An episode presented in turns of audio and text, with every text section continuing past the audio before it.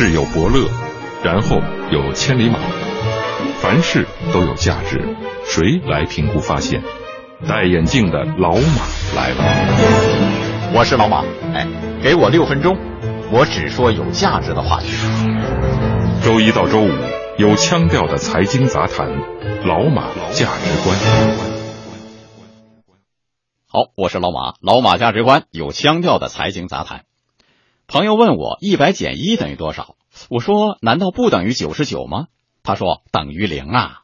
我这才知道，这是一百减一等于零危机定律啊！百分之一的错误往往会导致百分之百的失败。长知识了。说二战初期，美国空军降落伞合格率是百分之九十九点九，每一千个就有一个出事儿非常影响士气。军方要求你必须达到百分之百，厂家说这不可能啊，什么都不能保证百分之百。军方说好，咱们改变质检的制度，最后抽检，我会随便抽出一个降落伞，让你厂商负责人亲自从飞机上跳下去。后来奇迹出现了，不合格率很快降为零。这个故事可以看作是一百减一等于零的最生动注解。只要碰到那一个问题产品，命就没了，可真就是零了。但是根治并非不可能啊。在企业管理者中，我注意到公开宣称信奉这一百减一等于零定律的是董明珠啊，格力电器董事长。他对此的理解是：你每一件事都成功，但哪怕出现一件错误，美誉就等于零了。的确。只要有一个差评，产品美誉度就没了。这一定律完全成立。深入分析这个定律，按负面效果看，固然是短板效应，千里之堤溃于蚁穴，一条鱼腥了一锅汤。但是如果正向思考，就会变成胡雪岩雨中送伞的暖心故事，李嘉诚合作共存的道理，乃至华为人利益均沾的原则，产生一百减一大于一百的效果。这雨天送伞的故事呢是这样：有一天。胡雪岩正给几个分号大掌柜上投资课呢，投资嘛就要赚钱，你必须分析市场，不要贸然投入资金。像你们几个，这怎么行呢？赚的太少了。话音刚落，外面有人禀告，有人急事求见，那请进来吧。